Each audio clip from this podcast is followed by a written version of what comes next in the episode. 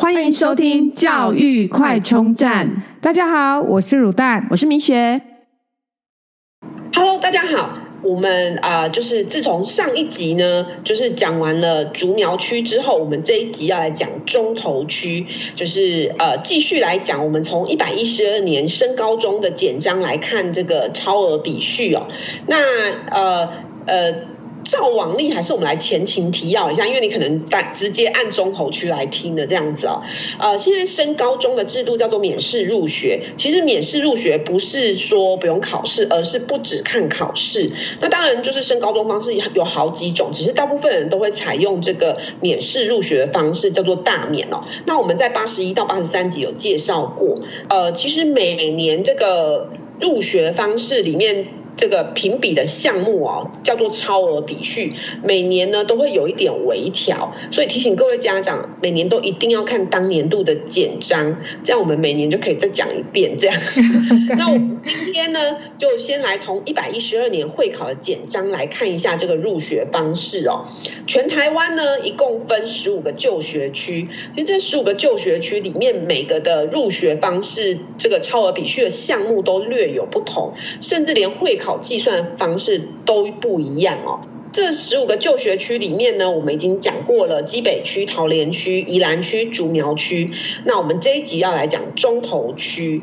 那以中投区来讲呢，呃，就是这个超额比序的项目呢，呃，整个加总起来分数一共是一百分。那分成五个大项，那分别是扶助弱势的三分，多元的二十七分，就近入学的十分。志愿序十分跟会考三十分，那加起来一共是一百分。那以这五大项来讲呢，呃，所谓弱势的三分呢，基本上就是你如果是就读偏远地区，就是有一分；中低收入户也是一分，低收入户有两分。所以如果是低收入户就读偏远地区就有三分这样子。那所谓偏远的地区呢，就是指全校里面全校只有十二个班级以下。或者或者是三百六十个人以下，然后同同时这个学校是要报经主管机关核准的哦，当然不可能是私立学校，然后十个班级以下或者三百六十人以下也能算偏远地区哦，所以呃基本上还是要经过这个主管机关核准备案的。那这就是偏呃这个扶助弱势的部分。那刚刚讲中。中投区呢，呃，一共五大项嘛。第二大项的多元表现呢，分数上限是呃，分数是二十七分。那里面有四个项目，分别是均衡十二分，德性五分，没有记过记录是六分，奖励是四分。那均衡其实大部分的就学区看的都基本上就是呃，健体、艺术跟综合这三科。那但是它算分数各个就学区不一样哦。以中投区来讲呢。每个学期就是五五个学期的平均及格，比方说，呃，健体这一科，你五个学期的平均都有及格，那呃一科就是有四分。那如果呢，这三科五个学期平均都及格，就是四乘以三就是十二分这样子。那这是均衡的部分。另外呢，就是。在多元分数里面的德性里面呢，就分成社团两分，然后还有服务学习就是志工三分。那社团两分就打就是是你在就学期间哦，就是一定要参加。有两个学期参加社团，然后就会有两分。志工时数的部分呢，是每个学期你要做满六个小时就会有一分，所以等于就是说你要做三个学期的呃六个小时，你就有三分这样子。那这是志工时数的部分。然后再来就是无记过，那其实就是功过相抵以后有你就有六分，所以这基本上应该是基本分。那奖励的部分呢，就是四分，就是如果你有一只大功就是三分，然后小功就是一分，奖励加奖就是零点五分。那这是多元的分数加起来是二十七分。但，我觉得中投区的多元感觉好像就是每一项你都要做，你都不能去像刚刚我们之前上一集讨论的，可能你只着重哪一块。好像他就是要求的很平均诶，每一个项目你都有各自的，他也就是也没有办法，譬如说在均衡可以补到其他的德性什么都没办法，或者是社工的部分，几乎每一项他是要求你都要做的，在中投区。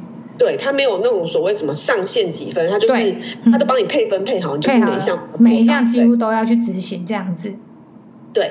那再来就近入学十分，就是你如果是在这个呃中投区就学区里面的国中就读的话，基本上就会符合这个就近入学的十分，嗯、就可以拿到那再来就是。嗯，志愿序的部分，中投区呢，我觉得是基本上所有会考考区里面呢，算是很人性化的、哦，佛心佛心差不多。对，对他他呃志愿序的分数是三十分，那基本上呢，就是说你。